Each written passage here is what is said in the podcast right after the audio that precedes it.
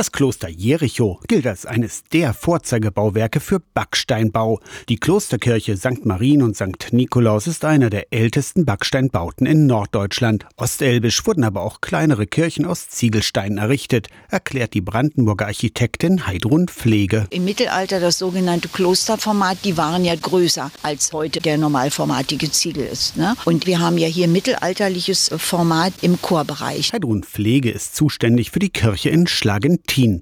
Die ältesten Ziegelsteine hier sind 700 Jahre alt. Beim Bau damals wurde einfach das Material verwendet, das vor Ort gefunden wurde. In Schlagentin kommt das aus Tongruben, weiß Rüdiger Schnapp.